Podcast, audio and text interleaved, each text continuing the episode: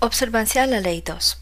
Durante varios años César Borgia llevó a cabo varias campañas para llegar a dominar gran parte de Italia en nombre de su padre, el Papa Alejandro. En el año 1500 logró conquistar a Romagna en Italia central. La región había sido gobernada durante años por una serie de amos codiciosos que no habían hecho sino saquearla para su propio provecho. Carente de policía o fuerzas disciplinarias había caído en la anarquía y áreas enteras eran dominadas por bandidos y familias que combatían entre sí. A fin de establecer el orden, César designó teniente general de la región a Remirro de Orco, un hombre cruel y vigoroso, según Nicolás Maquiavelo. César Borgia le otorgó poderes absolutos. Con energía y violencia de Orco estableció una justicia severa y brutal en la Romagna, y pronto la limpió de casi todos los que vivían al margen de la ley pero solía extralimitarse en su celo y al cabo de algunos años la población local comenzó a murmurar contra él e incluso a odiarlo. En diciembre de 1502 César Borgia tomó cartas en el asunto. En primer lugar, hizo saber que no había aprobado nunca los hechos de crueldad y violencia cometidos por De Orco, producto de su naturaleza brutal. Luego, el 22 de diciembre, encarceló a De Orco en la ciudad de Cesena y al día después de Navidad los ciudadanos encontraron al despertar un extraño y terrible espectáculo en la plaza de la ciudad, el cuerpo decapitado de De Orco, vestido con un lujoso traje y cubierto con una capa color púrpura. Su cabeza estaba clavada sobre una pica al lado del cuerpo. El cuchillo ensangrentado y el tacón del verdugo se exhibían junto a la cabeza. Maquiavelo concluye así su comentario sobre el incidente. La ferocidad de aquella escena dejó al pueblo a la vez perplejo y satisfecho. Interpretación. César Borgia era un maestro en el juego del poder, siempre planeaba varios pasos por anticipado y tendía a sus adversarios las trampas más habilidosas. Por eso Maquiavelo lo destacaba por solo todos los demás en El Príncipe.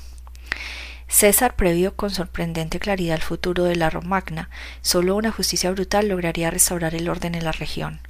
El proceso llevaría varios años y al principio la gente se sentiría satisfecha, pero con el tiempo se generarían muchos enemigos y los ciudadanos terminarían por rechazar la imposición de una justicia tan implacable. César no podría aparecer como el responsable de la situación, porque el odio de la gente causaría grandes problemas en el futuro, de modo que eligió al hombre adecuado para hacer el trabajo sucio, sabiendo de antemano que una vez completada la tarea debería exhibir la cabeza de orco clavada en una pica. El chivo expiatorio en este caso estaba destinado a este fin desde el primer momento. En el caso de Tsao Tsao, el chivo expiatorio era un hombre por entero inocente. En la Romagna fue el arma ofensiva que permitió a César Borgia llevar a cabo el trabajo sucio sin mancharse sus propias manos.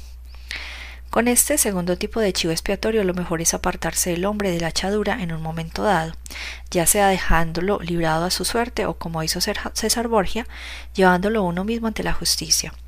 De este modo uno no solo no se involucra en el problema, sino que puede aparecer como el que lo ha resuelto. Las atenienses solían mantener con el gasto público a una cantidad de individuos degradados e inútiles, y cuando alguna catástrofe azotaba la ciudad, como una peste, una sequía o una hambruna, esos chivos expiatorios eran exhibidos en público y luego sacrificados aparentemente apedreados fuera de la ciudad. La rama dorada Sir James George Fraser, 1854-1941. Claves para alcanzar el poder. El recurso del chivo expiatorio es tan viejo como la civilización misma, y se encuentran ejemplos de ello en las culturas de todo el mundo. La idea central de estos sacrificios es la de trasladar la culpa o el pecado a una figura externa, objeto, animal o ser humano, que luego es expulsada, proscrita o destruida. Los antiguos hebreos solían tomar un chivo vivo, de ahí al término chivo expiatorio, sobre cuya cabeza el sacerdote apoyaba ambas manos mientras confesaba los pecados de los hijos de Israel. Tras haber transferido así los pecados del pueblo al chivo, la bestia era conducida al desierto y abandonada. En el caso de los atenienses y de los mexicas, el chivo expiatorio era un ser humano, a menudo una persona criada y alimentada para este fin. Como se creía que el hambre y la peste eran castigos de los dioses que los dioses imponían a los seres humanos por sus pecados, la gente no solo sufría por el hambre o la peste, sino también por culpa y vergüenza. Para liberarse de esa culpa, la transferían a una persona inocente, cuya muerte se destinaba a satisfacer a los poderes divinos y desterrar el mal de entre la población. Es una reacción muy humana la de negarse a buscar en uno mismo la culpa de un error o un delito y en cambio echársela a algo a alguien externo. Cuando la peste asolada asolaba Tebas, Edipo buscó la causa del mal en todas partes menos en sí mismo y en su propio pecado de incesto, que había ofendido a los dioses y provocado la peste. Esta profunda necesidad de exteriorizar la culpa, de proyectarla en otra persona o objeto, tiene un poder inmenso que el hombre sagaz sabe cómo manejar. El sacrificio es un ritual quizá el más antiguo de todos y un ritual también es fuente de poder. Obsérvese la forma simbólica y ritual en que César Borgia hizo exhibir el cadáver en el caso del asesinato de Orco. Mediante aquella escenografía, la culpa recayó por completo en el muerto y los ciudadanos de la Romagna respondieron de inmediato. Dado que el buscar la culpa fuera en lugar de dentro es algo que nos surge con tanta naturalidad, nos apresuramos a aceptar la culpa del chivo expiatorio. El sangriento sacrificio del chivo expiatorio parecía ser una reliquia bárbara del pasado, pero la práctica aún subsiste en la actualidad, aunque en forma indirecta y simbólica. Dado que el poder depende de las apariencias y quienes ejercen el poder nunca deben parecer capaces de cometer errores, el uso del chivo expiatorio sigue siendo tan común y corriente como siempre. ¿Que el líder moderno asumido asume o asumirá la responsabilidad de sus errores? Siempre busca a otros a quienes culpar un chivo expiatorio que sacrificar. Cuando fracasó la revolución, cultural de Mao Zedong, el líder no pidió perdón al pueblo chino, sino que al igual que Cao Cao, sacrificó algunos chivos expiatorios, entre ellos su secretario personal y uno de los más importantes miembros del partido, Shen Pota. Franklin D. Roosevelt tenía reputación de ser sincero, honesto y justo. Sin embargo, a lo largo de su carrera se vio frente a muchas situaciones en las que ser el chivo bueno habría significado un desastre político. Sin embargo, él no podía mostrarse como instigador o defensor de ningún tipo de juego sucio. Durante 20 años su secretario, Lois Howard, desempeñó el papel de Orco. Era él quien manejaba los negocios entre bambalinas, las manipulaciones de la prensa, las truculentas maniobras de las campañas electorales, y cada vez que se cometía un error o se hacía pública alguna sucia estratagema que contradecía la cuidada imagen de Roosevelt, Howard servía de chivo expiatorio sin quejarse jamás. Además de desviar convenientemente la responsabilidad y la culpa, un chivo expiatorio puede servir como una advertencia para los demás. En 1631, en Francia se había fraguado un plan para deponer al cardenal Richelieu, intriga que luego se conoció como Día de los Inocentes. Casi alcanzó el éxito dado que involucraba a los niveles superiores del gobierno, incluida la reina madre. Pero gracias a la suerte y a su propia astucia, Richelieu sobrevivió. Uno de los principales conspiradores fue un tal Marillac, custodio de los sellos reales. Richelieu no podía encarcelarlo sin implicar a la reina madre, una táctica en extremo peligrosa, de modo que culpó al hermano de Marillac, un mariscal del ejército. El hombre no tenía nada que ver con la conspiración, pero Richelieu, temeroso de que se tramaran nuevas conspiraciones, sobre todo en el ámbito del ejército, decidió aplicar un castigo ejemplar. Hizo juzgar al hermano de Marillac sobre la base de falsos cargos y lo hizo ejecutar. De esa manera castigó indirectamente al verdadero culpable que se había creído protegido y advirtió a cualquier potencial conspirador que no titubearía en sacrificar a un inocente a fin de proteger su poder. A veces es una táctica muy inteligente elegir como chivo expiatorio a la víctima más inocente posible, pues un inocente no tiene suficiente poder para luchar contra usted y sus ingenuas protestas podrían considerarse señal de culpa. Tenga mucho cuidado, sin embargo, de no crear un mártir. Es importante que usted siga siendo la víctima, el pobre líder traicionado por la incompetencia de quienes lo rodean. Si el chivo expiatorio parece como demasiado débil y el castigo es demasiado cruel, usted puede terminar siendo la víctima de su propio juego. A veces le convendrá buscar un chivo expiatorio más poderoso que a la larga genere menos simpatías. En este sentido, la historia ha demostrado una y otra vez el valor de usar como chivo expiatorio a una persona con la que se tiene estrecha relación. Esto se conoce como la caída del favorito. La mayoría de los reyes tenían un favorito personal en la corte, un hombre a quien distinguían, a veces sin razón aparente, y colmaban de favores y atenciones. Pero ese favorito de la corte podía llegar a ser a servir de conveniente chivo expiatorio en el caso de una amenaza a la reputación del rey. El público siempre estaba dispuesto a creer en la culpa del chivo expiatorio porque porque habría de sacrificar el soberano a su favorito a no ser que de veras fuera culpable y los demás cortesanos que de todos modos no simpatizaban con el favorito se regocijaban ante su caída. El rey, entre tanto, se libraba de un hombre que quizá para entonces ya sabía demasiado sobre él y quizá se había vuelto arrogante y hasta desdeñoso. Elegir como chivo expiatorio a una persona muy cercana a usted tiene el mismo valor que la caída del favorito. Si bien usted perderá a un amigo o un insistente, a la larga resulta más importante ocultar los propios errores que conservar a alguien que tal vez algún día se vuelva contra usted de todos modos. Además, siempre podrá encontrar un nuevo favorito con quien reemplazarlo. Imagen, el chivo inocente. El día del perdón, el alto sacerdote lleva al chivo al templo, coloca las manos sobre la cabeza del animal y confiesa los pecados de su pueblo, trasladándolos así a la inocente bestia, que luego es conducido al desierto y abandonado, de modo que los pecados y la culpa del pueblo desaparezcan con él. Autoridad. No es necio el que hace una necedad, sino el que, habiéndola hecho, no la sabe encubrir. Todos los hombres cometen errores, pero los sabios ocultan los que han hecho, y los necios mencionan hasta los que no han hecho aún. Consiste la reputación en el recato más que en el hecho que si no es uno casto, sea al menos cauto. Los descuidos de los grandes hombres se observan más como eclipses de las lumbreras mayores. Baltasar Gracián, 1601-1658. Segunda parte. Utilice la pata del gato. En la fábula, el mono toma la pata de su amigo, el gato, y lo utiliza para sacar castañas del fuego. Consigue así las nueces que desea sin quemarse las manos. Si es preciso hacer algo desagradable o impopular, es demasiado riesgoso que lo haga usted mismo. En ese caso necesita una pata de gato, alguien que haga el trabajo sucio peligroso por usted. La pata de gato le permite conseguir lo que usted necesita. Lastimar a, quien usted deba lastimar y evitar que la gente se percate de que usted es el responsable. Haga que otros sean los ejecutores o los portadores de malas nuevas, mientras usted solo trae alegría y buenas noticias. Observancias de la ley 1. En el año 59 a.C., la futura reina Cleopatra de Egipto, que entonces contaba 10 años de edad, fue testigo del derrocamiento y exilio de su padre, Ptolomeo 12. A manos de las hijas mayores del faraón, es decir, las propias hermanas de Cleopatra. Una de ellas, Berenice, fue la que lideró la rebelión, y para asegurarse de ser la única en reinar sobre Egipto, encarceló a sus hermanas y asesinó a su propio marido.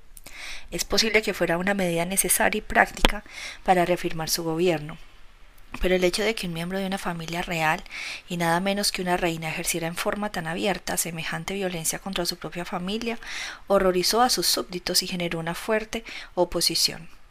Cuatro años después esa oposición logró reinstaurar en el trono a Ptolomeo y este de inmediato hizo decapitar a Berenice y a las otras hermanas. En el año 51 a.C., Ptolomeo XII murió, dejando como herederos a los cuatro hijos restantes. Como era tradición en Egipto, el mayor de los hijos, Ptolomeo XIII, quien contaba apenas con 10 años de edad, se casó con la hermana mayor, Cleopatra, que tenía 18 años, y la pareja ascendió al trono como rey y reina. Ninguno de los cuatro hijos se sintió satisfecho con esta solución. Todos, incluida Cleopatra, ansiaban más poder, Cleopatra, Ptolomeo comenzaron a enfrentarse, cada uno trataba de deshacerse del otro. En el año 48 a.C., con la ayuda de una facción del gobierno que temía las ambiciones de Cleopatra, Ptolomeo logró obligar a su hermana a huir del país y dejarlo como único gobernante. En el exilio, Cleopatra comenzó a planear su venganza. Quería ser la única soberana y devolver a Egipto su pasada gloria, un objetivo que según ella ninguno de sus hermanos podría lograr. Sin embargo, mientras ellos vivieran, le resultaría imposible realizar su sueño. Por otra parte, el ejemplo de Berenice le había enseñado que nadie aceptaría servir a una reina que hubiera asesinado a su propia familia. Ni siquiera Ptolomeo XIII se había animado a asesinar a Cleopatra, aunque sabía que desde el exterior ella conspiraría contra él. Un año después de la expulsión de Cleopatra, el dictador romano Julio César llegó a Egipto, decidió a convertir el país en colonia romana. En ese momento Cleopatra vislumbró su oportunidad. Regresó a Egipto de incógnito y viajó cientos de kilómetros hasta alcanzar a César en Alejandría. La leyenda cuenta que Cleopatra se hizo llevar sorpresivamente ante Julio César, enrollada en una alfombra que fue desenrollada a los pies de él, revelando a la joven reina. Cleopatra comenzó de inmediato a ejercer su influencia sobre el romano. Apeló a la afición de César a los grandes espectáculos, así como a su interés por la historia egipcia, e hizo gala de todos sus encantos femeninos. César pronto sucumbió a su magia y restituyó a Cleopatra al trono egipcio. Los hermanos de Cleopatra estaban furiosos ya que ella les había ganado la partida. Ptolomeo XIII no quiso esperar a ver qué sucedería a continuación. Desde su palacio en Alejandría reunió un gran ejército para marchar contra la ciudad y atacar a César. Este, en respuesta a tal agresión, puso a toda la familia real bajo arresto domiciliario, pero la hermana menor de Cleopatra, Arsinoe, huyó del palacio, tomó el mando de las tropas egipcias y se proclamó reina de Egipto. En ese momento Cleopatra vio que había llegado su oportunidad. Convenció a César de que liberara a Ptolomeo del arresto domiciliario con la condición de que concertara una tregua. Por supuesto ella sabía que su hermano haría todo lo contrario. Lucharía contra Arsinoe por el dominio del ejército egipcio, pero esto no haría más que beneficiar a Cleopatra, pues dividiría a la familia real. Y lo mejor de todo, daría a César la oportunidad de derrotar y matar a los hermanos en batalla. Con tropas de refuerzo llegadas de Roma, César derrotó pronto a los rebeldes. Durante la retirada de los egipcios, Ptolomeo se ahogó en el Nilo. César capturó a Arsinoe y la envió prisionera a Roma. Además, mandó ejecutar a los numerosos enemigos que habían conspirado contra Cleopatra y encarceló a otros que se habían puesto a ella. Para reforzar su posición como reina incuestionable de Egipto, Cleopatra se casó con el único hermano que quedaba, Ptolomeo XIV, que solo contaba con once años y era el más débil de todos. Cuatro años después, Ptolomeo murió de manera misteriosa, quizá envenenado. En el año 41 a.C., Cleopatra empleó las mismas tácticas que había utilizado con tanto éxito con Julio César. Esta vez su víctima fue otro líder romano, Marco Antonio. Después de seducirlo, le dio a entender que su hermana Arsinoe, que permanecía prisionera en Roma, había participado en una conspiración para derrocarlo. Marco Antonio le creyó e hizo ejecutar a Arsinoe, con lo cual desapareció la última hermana que representaba un peligro para Cleopatra. Interpretación Afirma la leyenda que el éxito de Cleopatra se debió a sus artes de seducción, pero en realidad su poder residía en una habilidad para lograr que los demás hicieran lo que ella quería, sin darse cuenta de que eran manipulados. Julio César y Marco Antonio no solo la liberaron de sus hermanos más peligrosos, Ptolomeo XIII y Arsinoe, sino que diezmaron a todos sus enemigos, tanto en el gobierno como en el ejército. Los dos hombres se convirtieron en sus patas de gato por ella se internaron en el fuego, hicieron el trabajo sucio pero necesario, al tiempo que evitaron que ella apareciera como la asesina de sus hermanos y de sus compatriotas egipcios. Y al final ambos hombres accedieron a los deseos de Cleopatra, de gobernar Egipto no como una colonia romana, sino como un reino aliado e independiente. Hicieron todo eso por ella sin darse cuenta de que los había manipulado hábilmente. La persuasión es su expresión más poderosa y sutil. Una reina nunca debe ensuciarse las manos con tareas desagradables, y un rey no puede aparecer en público con sangre en el rostro. Sin embargo, el poder no puede sobrevivir si no se aplasta constantemente los enemigos. Siempre habrá pequeños trabajos sucios que hacer para mantenerse en el trono.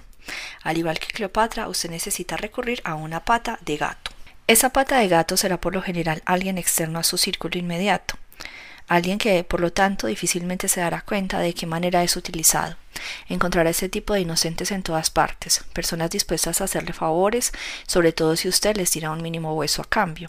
Pero mientras llevan a cabo tareas que a ellos les parecerán inofensivas o al menos justificadas, estarán despejando el camino para usted, difundiendo información que usted les proporciona, perjudicando a los rivales que podrían competir con usted, ayudando sin darse cuenta a su causa, ensuciándose las manos mientras usted las conserva inmaculadas. Observancia de la Ley 2. A finales de la década de 1920 estalló la guerra civil en China, cuando el Partido Nacionalista y el Partido Comunista se trabaron en la lucha por obtener el control del país.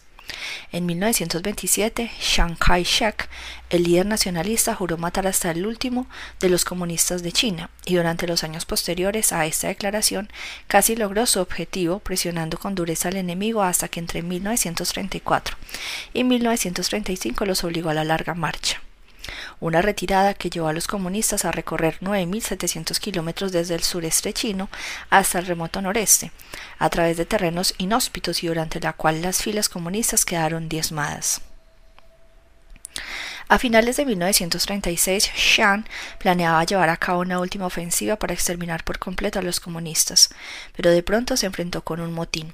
Sus propios soldados lo capturaron y lo entregaron a los comunistas. Solo le cabía esperar lo peor.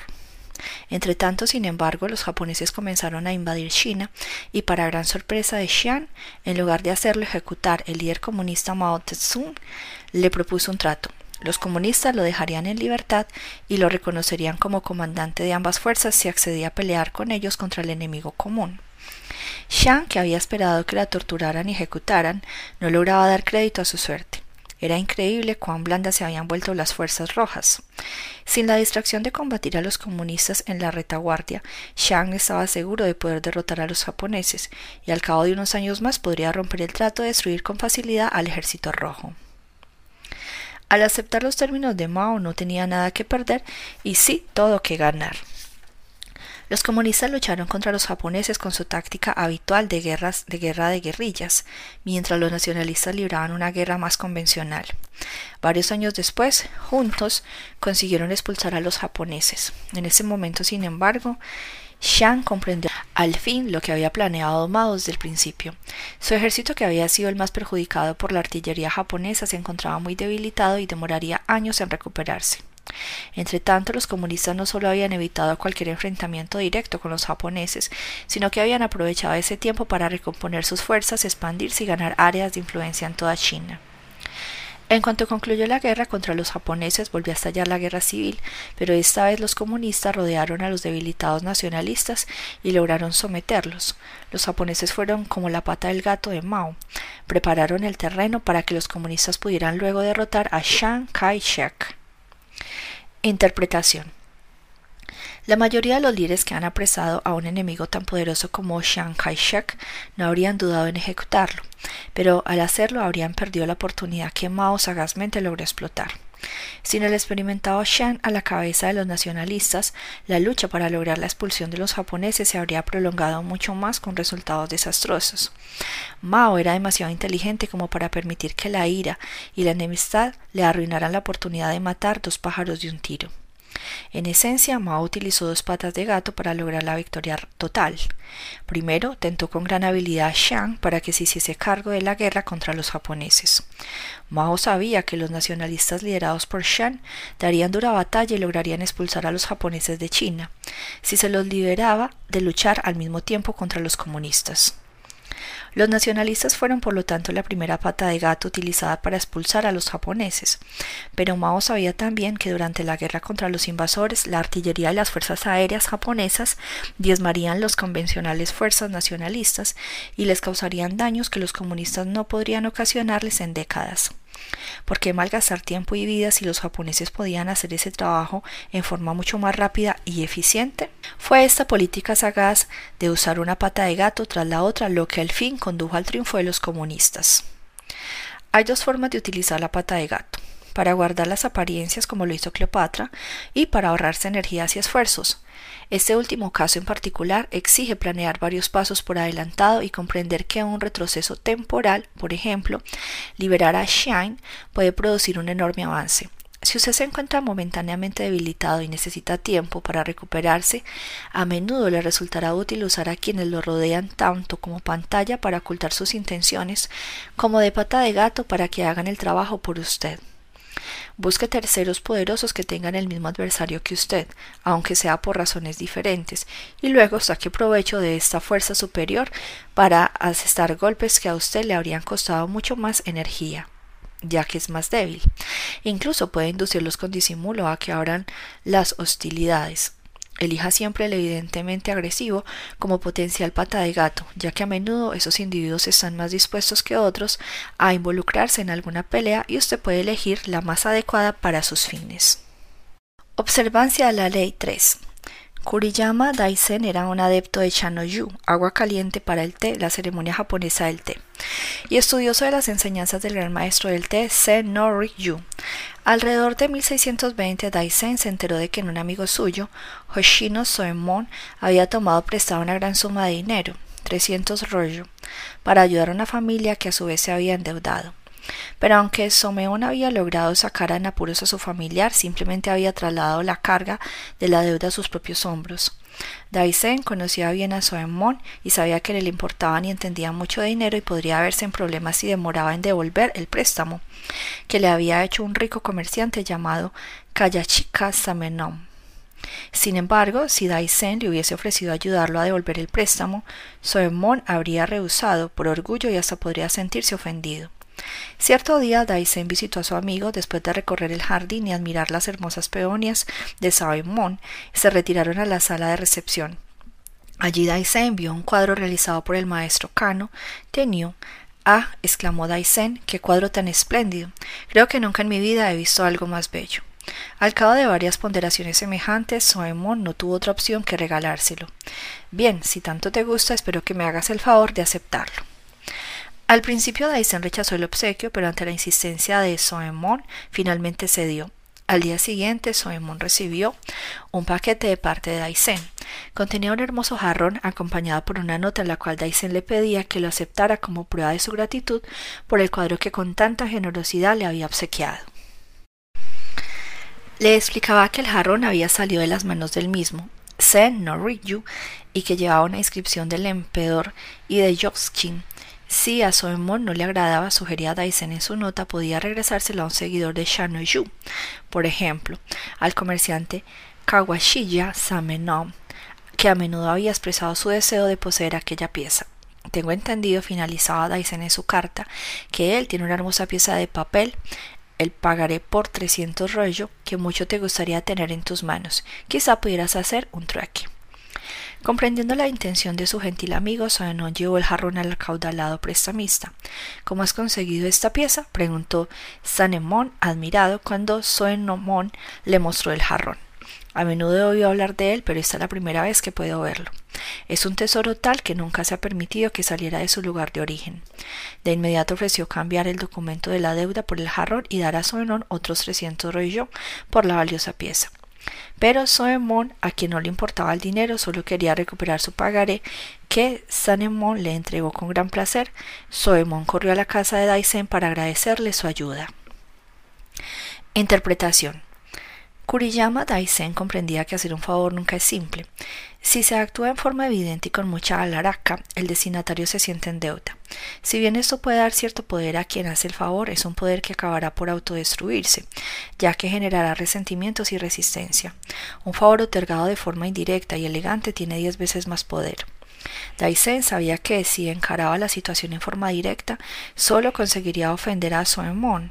En cambio, al permitir que su amigo le obsequiara el cuadro, logró que Soemon sintiera que también él había complacido a su amigo con un regalo. Al final de la historia, las tres partes terminaron satisfechas cada una a su manera. En esencia, Daisen interpretó el papel de la pata del gato, la herramienta que sacó las castañas del fuego para su amigo. Habrá sentido cierto dolor al desprenderse del jarrón, pero no solo obtuvo el cuadro, sino algo mucho más importante, el poder del cortesano. El cortesano utiliza su mano enguantada para mitigar cualquier golpe, dirigirlo contra él, disimular sus cicatrices y convertir un acto de ayuda en algo más elegante y limpio. Al ayudar a otros, el cortesano a la larga se ayuda a sí mismo. El ejemplo de Daisen constituye un paradigma de cómo se deben hacer los favores entre pares y amigos. Nunca imponga los favores que haga. Busque formas de convertirse en la pata del gato y ayudar a sus amigos de manera indirecta, sin resultar cargoso y evitando que el otro se sienta en deuda con usted. No se debe ser demasiado directo. Vaya a ver el bosque. A los árboles de derechos los talan, mientras que los torcidos los dejan en pie. Kautilya, filósofo indio, siglo III a.C. Claves para alcanzar el poder. Quizá usted crea que como líder una constante diligencia y la apariencia de trabajar más que cualquier otro equivalen a tener poder. Sin embargo, en la realidad esas actitudes surten el efecto opuesto, pues implican debilidad. porque trabaja tanto? Tal vez usted es incompetente y necesita realizar un esfuerzo adicional solo para cumplir con sus tareas. Tal vez usted es una de esas personas que no saben delegar y tiene que meterse en todo. En cambio, los verdaderos poderosos dan la impresión de no estar nunca apresurados ni sobrecargados de trabajo. Mientras otros trabajan hasta gastarse los dedos, ellos se toman su tiempo. Saben encontrar a la gente adecuada que se haga cargo del esfuerzo mientras ellos ahorran energías y, como el mono de la fábula, evitan meter sus manos entre las brasas. De la misma manera, quizá usted crea que si se encarga usted mismo de todo el trabajo sucio y las tareas desagradables, impondrá su poder e inspirará temor. En realidad solo logrará que lo consideren una mala persona que abusa de su posición. La gente verdaderamente poderosa conserva las manos limpias, solo se rodean de cosas agradables y los únicos anuncios que hacen son la de sus triunfales logros. Por supuesto, con frecuencia se encontrará la necesidad de invertir energía o de concretar un acto malvado, pero necesario. Aún así nunca deberá aparecer como el autor de dicha acción. Encuentre una pata de gato, desarrolle el arte de usar a la persona adecuada y luego deshacerse de ella, cuando su función como pata de gato haya concluido. En la víspera de una importante batalla fluvial, Liang, el gran estratega chino del siglo III, fue acusado falsamente de trabajar en secreto para el enemigo. Como prueba de lealtad, su comandante le ordenó producir cien mil arcos para el ejército en el término de tres días. De no cumplir con la tarea, sería ejecutado. En lugar de intentar fabricar todas aquellas flechas, una tarea casi imposible, Liang ató manojos de heno a los costados de una docena de botes. Al caer la tarde, a la hora en que la niebla cubría el río, condujo los botes hacia el campo enemigo. Temerosos de una trampa del artero Shukoliang, el enemigo no atacó los botes, apenas visibles con sus propias embarcaciones, sino que trató de repelerlos como una lluvia de flechas desde la orilla. A medida que los botes de Liang se aproximaban, la cantidad de flechas disparadas se multiplicaban y todas quedaban clavadas en los gruesos manojos de heno. Al cabo de varias horas, los hombres ocultos a bordo condujeron las embarcaciones río abajo, donde Shukoliang los esperaba para juntar sus cien mil flechas. Liang nunca hacía la tarea que otros podían hacer por él, siempre inventaba estratagemas como esta. La clave para planificar este tipo de estrategias radica en la capacidad de pensar por adelantado, de imaginarse cómo puede lograr que otros hagan la tarea por usted. Un elemento esencial para conseguir que esa estrategia realmente funcione es la habilidad para disimular el objetivo envolviéndolo en misterio, como los extraños botes enemigos que emergían entre la niebla. Cuando su adversario no esté seguro de qué es lo que usted desea lograr, sus reacciones terminarán volviéndose contra él mismo. De hecho, se convertirá en una pata de gato al servicio de usted. Si usted disimula sus intenciones, le resultará mucho más fácil inducir al otro a que actúe de modo tal que termine logrando exactamente lo que quería conseguir usted, pero preferiría no hacer con sus propias manos. Eso suele exigir una planificación a mediano y largos plazos, como una bola de billar que rebota varias veces contra las bandas laterales antes de dirigirse hacia la tronera indicada. Yellow Kidwell, el gran estafador estadounidense de principios del siglo XX, sabía que por muchas habilidades que empleara para abordar a sus blancos, si él, un extraño, lo abordaba directamente, la víctima sospecharía de inmediato. Por lo tanto, Whale siempre buscaba a alguien a quien su víctima conociera, una persona que le sirviera de pata de gato. Alguien que por su posición social inferior nunca podría ser blanco de sus tretas y que por lo tanto tampoco resultara sospechoso. Whale interesaba a este hombre en su plan prometiéndole increíbles riquezas, convencido de que el plan era genuino. El hombre solía sugerir en forma espontánea que también incluyeran en el negocio a su jefe o a un amigo adinerado. Estos al poseer más dinero para invertir incrementarían el monto total, lo cual redituaría mayores ganancias para todos los involucrados. A partir de ahí, el hombre utilizado como pata de gato trataría de convencer a los acaudalada víctima que desde el principio había sido el blanco de Wilde, pero que ahora no sospecharía trampa alguna, dado que era subordinado de confianza quien lo involucraba en el negocio. Este tipo de estratagema constituye la mejor forma de abordar a una persona de poder. Utilice a un asociado o a un subordinado para enganchar a su blanco original. La pata de gato reafirma su credibilidad y evita que usted parezca demasiado insistente.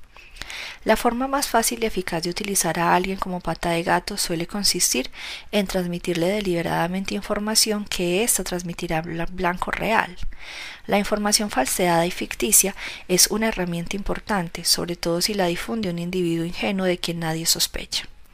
A usted le resultará muy fácil hacerse el inocente y evitar que descubran que usted es la fuente de tal información. El terapeuta estratégico Milton H. Erickson solía encontrar entre sus pacientes matrimonios en los cuales era la mujer la que deseaba hacer terapia, mientras que el esposo se negaba. En lugar de gastar sus energías en tratar directamente con el hombre, el doctor Erickson recibía a la mujer en una sesión individual y a medida que ella hablaba intercalaba interpretaciones relacionadas con el comportamiento del marido, que sabía irritaría al hombre si llegaba a oírla. De manera invariable, la mujer terminaba contando al esposo lo que el terapeuta había dicho. Al cabo de unas semanas, el hombre estaba tan furioso que insistía en acompañar a su esposa a las sesiones a fin de refutar los conceptos del médico. Por último, habrá casos en el que el hecho de ofrecerse de manera deliberada como pata de gato le permitirá obtener a la larga gran poder. Esta es la estrategia del perfecto cortesano. Un símbolo de ella es Sir Walter Raleigh, que en cierta oportunidad extendió su propio manto sobre el barro de la calle para que la reina Isabel no se manchara los zapatos. Como instrumento que protege a su amo a sus pares de cosas ingratas y peligrosas, usted gana un enorme respeto que tarde o temprano pagará sus dividendos. Y recuerde, si usted puede lograr que su ayuda sea sutil y discreta en lugar de ostentosa y pesada, su recompensa será más satisfactoria y generadora de poder. Imagen. La pata del gato. Tiene largas garras para sujetar su presa. Es suave y acolchada. Aduéñese del gato y utilice la pata para sacar cosas del fuego, para clavar las garras a su enemigo, para jugar con el ratón antes de devorarlo. A veces el gato saldrá lastimado, pero en la mayoría de los casos no sentirá nada. Autoridad. Haga todo lo favorable por sí mismo y todo lo odioso a través de terceros. Con lo primero se ganan los favores, con lo segundo se evita la malevolencia. Las causas superiores no obran sin el permiso o el castigo. Influye inmediatamente en el bien y en el mal por medio de los demás. Baltasar Gracián, 1601-1658. Invalidación.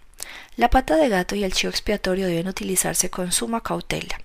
Son como pantallas que ocultan al público la participación de usted en los trabajos sucios. Si en algún momento de esa pantalla se levanta y usted es visto como el manipulador, como el titiritero, toda la dinámica se vuelve en su contra. Los demás verán su mano en todo y lo culparán de desgracias y situaciones turbias con las que no tiene nada que ver. Una vez que se sepa la verdad, el control de los hechos se le escapará de las manos. En 1572, Catalina de Medici, reina de Francia, llevó a cabo una conspiración para deshacerse de Gaspar de Coligny, almirante de la Armada francesa y líder de la comunidad de los hugonotes, protestantes franceses. Coligny era amigo del hijo de Catalina, Carlos IX, y ella temía que ejerciera una gran influencia cada vez mayor sobre el joven rey.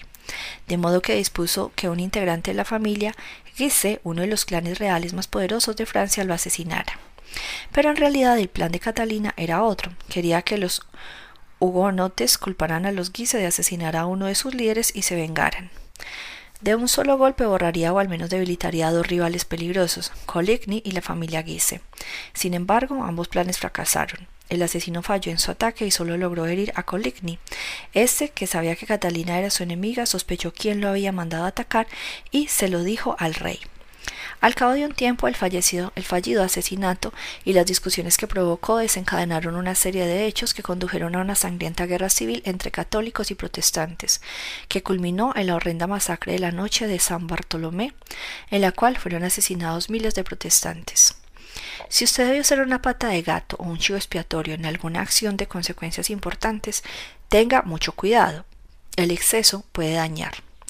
A menudo es más inteligente utilizar este tipo de instrumentos ingenuos en tareas más inocentes, en que los errores de cálculo no llegan a causar un daño demasiado serio.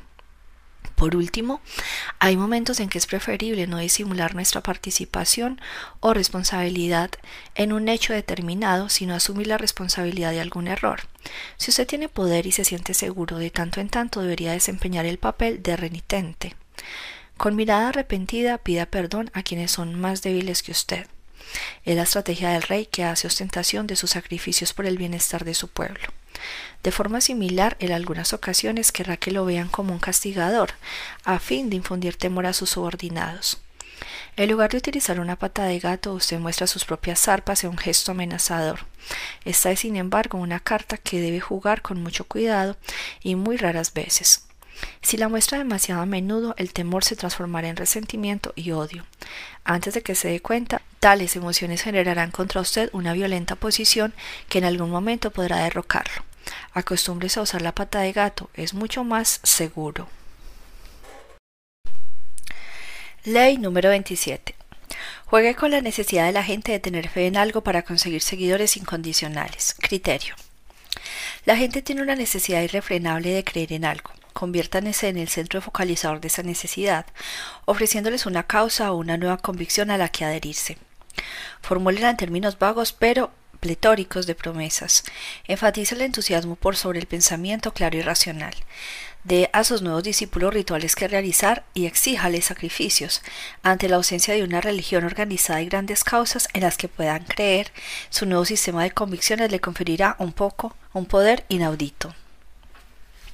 La ciencia del charlatanismo o cómo crear un culto en cinco fáciles pasos. Al buscar cómo deberá hacerlo, métodos que le permiten obtener el máximo poder con el menor esfuerzo, comprobará que el de crear seguidores que lo veneren es uno de los más efectivos. Tener una gran cantidad de seguidores abre todo tipo de posibilidades para el engaño. Sus seguidores no solo lo venerarán, sino que lo defenderán de sus enemigos y asumirán por propia voluntad la tarea de atraer a otros que se unan al culto. Este tipo de poder lo elevará a nuevas dimensiones. Ya no tendrá que luchar o utilizar superflugios para lograr imponer su voluntad. Usted será objeto de adoración y ya no podrá cometer errores. Quizá le parezca que es una tarea improba conseguir seguidores de este tipo, pero en realidad es muy simple. Como seres humanos todos tenemos una necesidad desesperada de creer en algo, en cualquier cosa. Esto nos vuelve fundamentalmente crédulos. No podemos tolerar, tolerar largos periodos de duda o de ese vacío que origina la falta de algo en que creer. Basta con que se nos tiente con alguna nueva causa, un elixir mágico, una fórmula de enriquecimiento rápido, la última tendencia tecnológica o el más novedoso movimiento artístico, para que de inmediato salgamos del agua para morder el anzuelo. Echemos una mirada a la historia.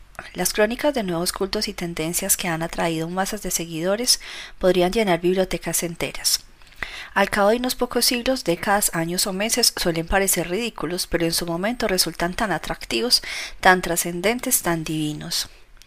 Siempre prontos a crear en algo, nos fabricamos santos y religiones a partir de la nada.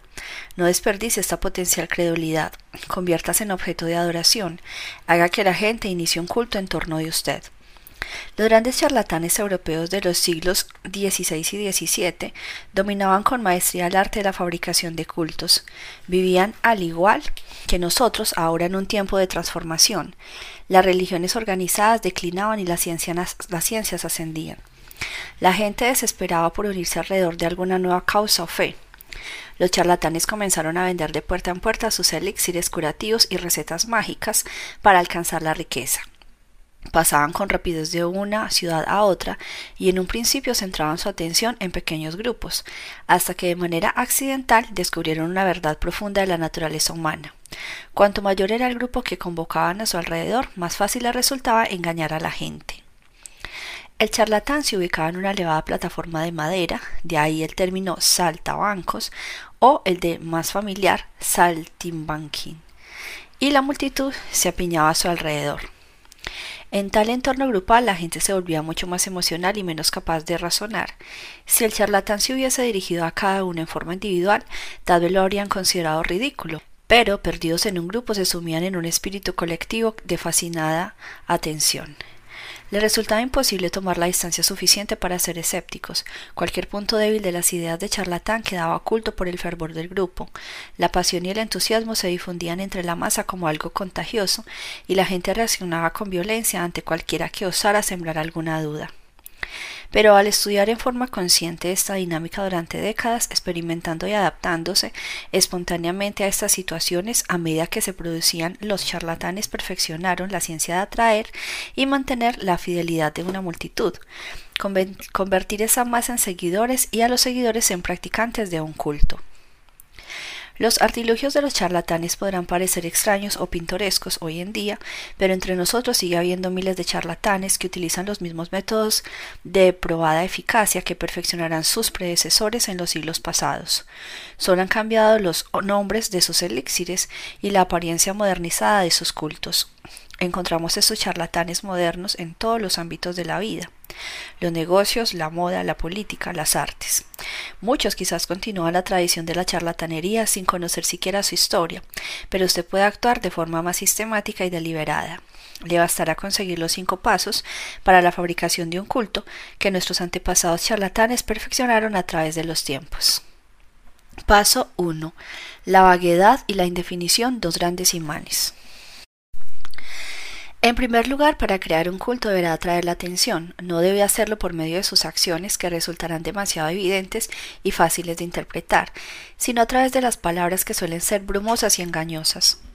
Sus discursos, conversaciones y entrevistas iniciales deben incluir dos elementos.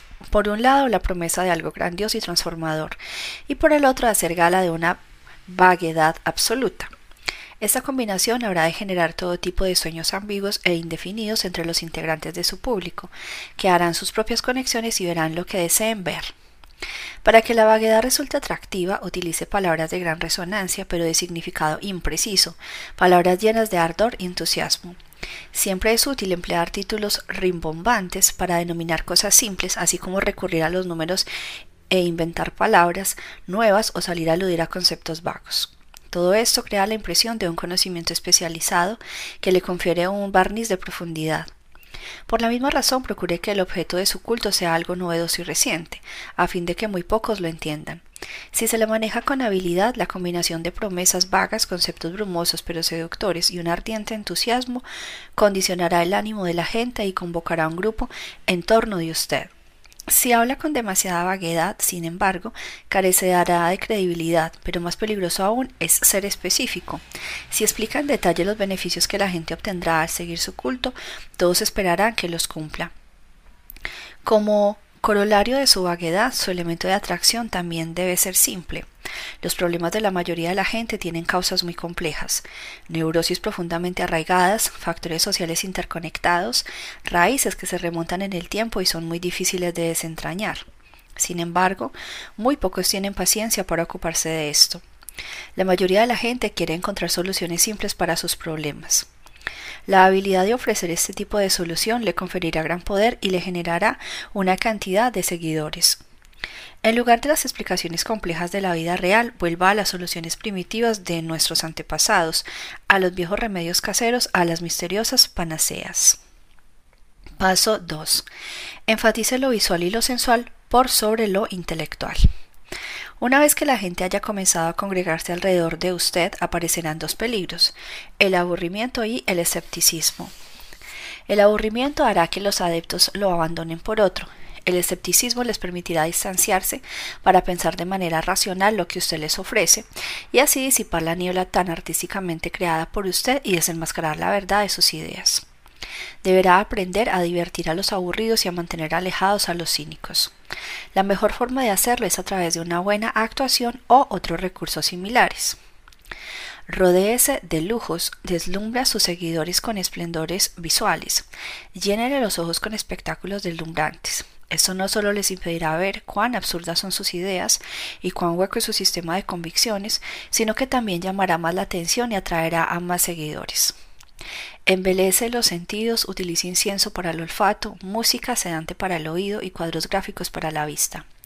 Incluso puede incentivar la mente, quizá recurriendo a algunos novedosos elementos tecnológicos, que darán a su culto una patina de pseudociencia, cualquier cosa que impida que su público piense. Utiliza lo exótico, culturas lejanas, costumbres foráneas, para crear efectos teatrales y hacer que lo más banal y ordinario parezca señal de algo extraordinario. Paso 3. Copie las formas de las religiones organizadas para estructurar el grupo. El grupo de sus seguidores ha ido en aumento y ha llegado el momento de organizarlo. Busque hacerlo de manera tal que eleve el espíritu y a la vez reconforte. Las religiones organizadas ejercen incuestionada autoridad desde hace tiempo sobre un gran número de gente y siguen haciéndolo aún en nuestra época supuestamente como poco religiosa. Aunque la religión en sí misma ha palidecido un tanto, sus formas siguen trasuntando poder. Las excelsas y sagradas asociaciones de la religión organizada pueden exportarse hasta el infinito. Inventa rituales para sus seguidores, organiza de manera jerárquica asignándoles un rango específico según su grado de santidad y dándoles nombres y títulos que tengan connotaciones religiosas. Pídale sacrificios que llenen sus arcas y aumenten su poder. Para enfatizar la naturaleza cuasi religiosa de su congregación, hable y actúe como un profeta. Después de todo, usted no es un dictador, usted es un sacerdote, un gurú, un sabio, un chamán o cualquier otro término que oculte su verdadero poder entre la bruma de la religión. Paso 4. Disimule su fuente de ingresos. Su grupo ha crecido y usted lo ha estructurado de manera eclesiástica. Sus cofres empiezan a llenarse con el dinero de sus seguidores. Sin embargo, nunca deben verlo como un líder ansioso de obtener dinero y el poder que éste da. Es en este momento cuando usted debe disimular la fuente de sus ingresos. Sus seguidores quieren creer que si lo siguen todo tipo de cosas positivas les caerá en el regazo. Al rodearse de lujos usted se convierte en la prueba viviente de la solidez de esas convicciones. Nunca revele que en realidad su fortuna proviene de los bolsillos de sus seguidores. Procure en cambio que parezca provenir de la verdad de sus métodos. Sus seguidores copiarán cada uno de sus movimientos en la convicción de que ello les dará los mismos resultados que a usted. Y ese entusiasmo imitativo lo cegará al fraudulento origen de su riqueza. Paso 5. Establezca una dinámica de nosotros contra ellos. Ahora el grupo es grande y próspero, un imán que atrae más y más partículas. Sin embargo, si usted no pone mucho cuidado, la inercia irá instalándose en su grupo y el tiempo y la monotonía terminarán por desmagnetizarlo. Para mantener unidos a sus seguidores es necesario que haga lo que han hecho siempre todas las religiones y otros sistemas de convicciones, crear una dinámica de nosotros contra ellos. En primer lugar, asegúrese que sus seguidores crean en formar parte de un club exclusivo unido por los lazos de los objetivos en común. Luego, para reforzarlo, cree la noción de que algún artero enemigo intenta arruinarlos, una fuerza de no creyentes que harán cualquier cosa por frenarlos. Ahora, cualquier tercero que intente revelar la naturaleza fraudulenta de su sistema de convicciones podrá ser identificado como miembro de esas fuerzas malignas. Si usted no tiene enemigos, invéntelos. Si les da a alguien contra quien actuar, sus seguidores se unirán y ganarán en cohesión, pues tendrán una causa que defender e infieles que destruir. Observancias de la ley. Observancia 1. En 1653, un milanés de 27 años llamado Francesco Giuseppe Borri afirmó que había tenido una visión. Recorría la ciudad diciendo a todos que se le había aparecido el arcángel Miguel para anunciar lo que Borri había sido elegido como capitano generale del ejército del nuevo papa, un ejército que ocuparía y revitalizaría la tierra. Además, el arcángel había revelado por ahora Borri tenía el poder de ver el interior del alma de la gente y que pronto descubriría la piedra filosofal, una sustancia buscada desde tiempos inmemorables, capaz de transformar los metales básicos en oro. Los amigos y conocidos que oyeron a Bori explicar su visión y que fueron testigos de los cambios operados en él quedaron impresionados, ya que hasta aquel momento Borri había dedicado su vida al vino, las mujeres y los juegos de azar. De pronto había dejado todo eso para sumergirse en el estudio de la alquimia y hablar solo de lo místico y lo oculto. Esta transformación fue tan repentina y milagrosa, y sus palabras estaban tan pletóricas de entusiasmo que Barry comenzó a generar un grupo de seguidores. Por desgracia, también la Inquisición italiana comenzó a reparar en él e enjuiciaban a toda persona que mostrara interés por el ocultismo, de modo que abandonó Italia y comenzó a recorrer Europa, desde Austria hasta Holanda, diciendo a quien quisiera escucharlo que a quienes me sigan les será dada toda la alegría. Donde quiera que ahora estuviese, atraía seguidores. Su método era muy simple. Hablaba de su visión que iba tornándose más elaborada en cada nuevo relato y se ofrecía para mirar hacia el interior del alma de cualquier creyente que creyese en él, que eran muchos. Aparentemente en trance, fijaba la mirada durante algunos minutos en los ojos del nuevo seguidor y luego afirmaba haber visto el alma, su grado de iluminación y su potencial de grandeza espiritual. Si lo que él veía era prometedor y positivo, esa persona era integrada a su grupo cada vez más numeroso, lo cual constituía todo un honor. El culto constaba de siete grados o niveles a los cuales los discípulos eran asignados de acuerdo con lo que Borri había visto en sus almas. Mediante el trabajo personal y una devoción total al culto podrían graduarse y pasar a un nivel superior. Borri, a quien llamaban su excelencia y doctor universal, le exigía estrictos votos de pobreza. Todos los bienes y toda la fortuna que poseyeran debía serle entregados, pero a nadie le importaba ceder sus propiedades, dado que Borri les había dicho pronto concluiré con éxito mis estudios químicos y descubriré la piedra filosofal que nos permitirá obtener todo el oro que querramos. Con su creciente fortuna, Borri comenzó a cambiar su estilo de vida. Alquilaba la vivienda más espléndida de la ciudad, en la cual se encontraba temporalmente, y la amoblaba con lujo y la decoraba con obras de arte que había comenzado a coleccionar. Recorría la ciudad en un carruaje decorado con piedras preciosas tirado por seis magníficos caballos negros. Nunca permanecía mucho tiempo en un mismo lugar, y cuando desaparecía con la excusa de que debía buscar más almas para su rebaño, su fama no hacía sino crecer durante su ausencia. Se hizo famoso a pesar de que nunca había hecho nada concreto. De toda Europa llegaban hasta él los ciegos, los tullidos y los desesperados porque se habían corrido la voz de que poseía poderes curativos. Borri no curaba por sus servicios, lo cual lo hacía parecer aún más maravilloso, y había quienes afirmaban que en tal o cual ciudad había llevado a cabo curaciones milagrosas. Con solo hacer una ligera alusión a sus logros, Borri incentivaba la imaginación de la gente, que magnificaba sus hazañas hasta conferirle proporciones fantásticas. Su riqueza, por ejemplo, provenía de las enormes sumas que cobraba su creciente grupo de discípulos acaudalados. Sin embargo, se suponía que había logrado en verdad perfeccionar su piedra filosofal. La Iglesia aún lo perseguía, acusándolo de herejía y brujería, pero la respuesta de Borri a estos cargos se limitó a arrogante silencio. Esto no hizo sino aumentar su reputación y apasionar aún más a sus seguidores. Después de todo, solo los grandes son perseguidos. ¿Cuántos habían comprendido a Jesucristo en su tiempo? No hacía falta que Borri dijera palabra alguna. Sus seguidores comenzaron a llamar al Papa el Anticristo. Y así el poder de Borri fue creciendo y creciendo hasta que un día abandonó la ciudad de Ámsterdam, donde se había instalado desde hacía un tiempo, llevando consigo enormes sumas de dinero prestado y diamantes cuya custodia le habían confiado. Borri afirmaba que podía hacer desaparecer las fallas de los diamantes gracias al poder de su mente dotada. Estuvo prófugo durante un tiempo hasta que la Inquisición logró dar con él. Borri pasó los últimos veinte años de su vida en una prisión romana. Pero la fe de la gente en sus poderes ocultos era tan grande que hasta el día de su muerte lo visitaban acaudalados feligreses entre los que se contaba la reina Cristina de Suecia. Proveyéndolo de dinero y materiales, esos visitantes le permitieron proseguir su búsqueda de la evasiva piedra filosofal.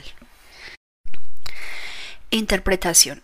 Al parecer, antes de formar su culto, Borri se topó con un descubrimiento crucial. Cansado de su vida libertina, decidió abandonarla y dedicarse al ocultismo, algo que en verdad le interesaba. Sin embargo, debió de haber comprobado que cuando aludía a una experiencia mística en lugar al agotamiento físico como causa y fuente de su conversión, las personas de todos los niveles sociales ansiaban oír más al respecto. Al comprender el poder que obtendría si atribuía ese cambio a algo externo y misterioso, siguió adelante con sus visiones fraguadas. Cuanto más grandiosa era la visión que afirmaba haber tenido y mayores los sacrificios que exigía a sus seguidores, más atractiva y creíble parecía tornarse su historia. Recuerde, a la gente no le interesa la verdadera causa de un cambio, no quieren saber que es fruto de un arduo trabajo de algo tan banal como el agotamiento, la depresión o el aburrimiento. Se mueren por creer en algo romántico, algo del otro mundo. Quieren oír hablar de ángeles y experiencias extracorpóreas. Deles el gusto, de atender a que su camino personal se debe a una razón mística y envuélvala en colores etéreos, de inmediato generará un gran grupo de seguidores. Adáptese a las necesidades de la gente. El Mesías debe reflejar los deseos de sus seguidores. Y siempre apunte alto. Cuanto más grande y audaz sea la ilusión, tanto mejor. Observancia 2. A mediados del siglo XVIII se corrió la voz entre la alta sociedad europea que un médico rural suizo, Michael Schuppach, Practicaba un tipo diferente de medicina. Utilizaba polvos sanadores obtenidos de fuentes naturales para llevar a cabo curaciones milagrosas. Muy pronto gran cantidad de personas acaudaladas de todo el continente afectadas de enfermedades tanto serias como banales hacían el difícil peregrinaje hasta la villa alpina de Langnau, donde vivía y trabajaba Chupach. Durante su dificultosa caminata por las montañas, los visitantes tenían oportunidad de conocer los más espléndidos paisajes naturales de toda Europa. Cuando llegaban a Launau, ya se sentían transformados y camino a la curación. Chupash, a quien llamaban simplemente el doctor de las montañas, tenía una pequeña farmacia en el poblado. El lugar fue convirtiéndose en todo un espectáculo.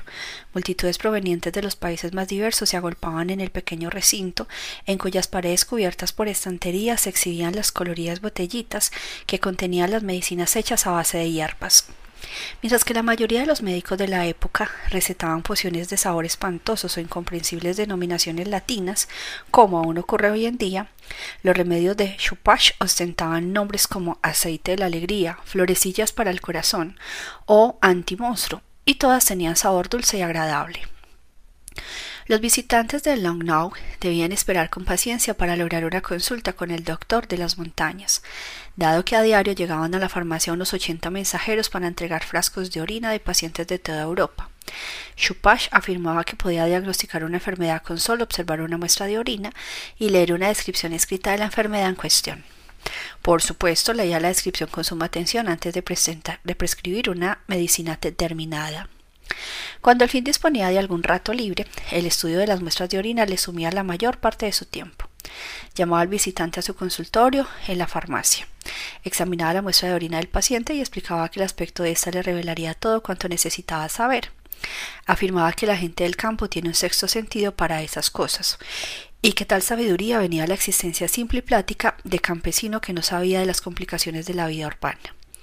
Las consultas personales incluían también una charla sobre cómo lograr una mayor armonía entre el espíritu y la naturaleza.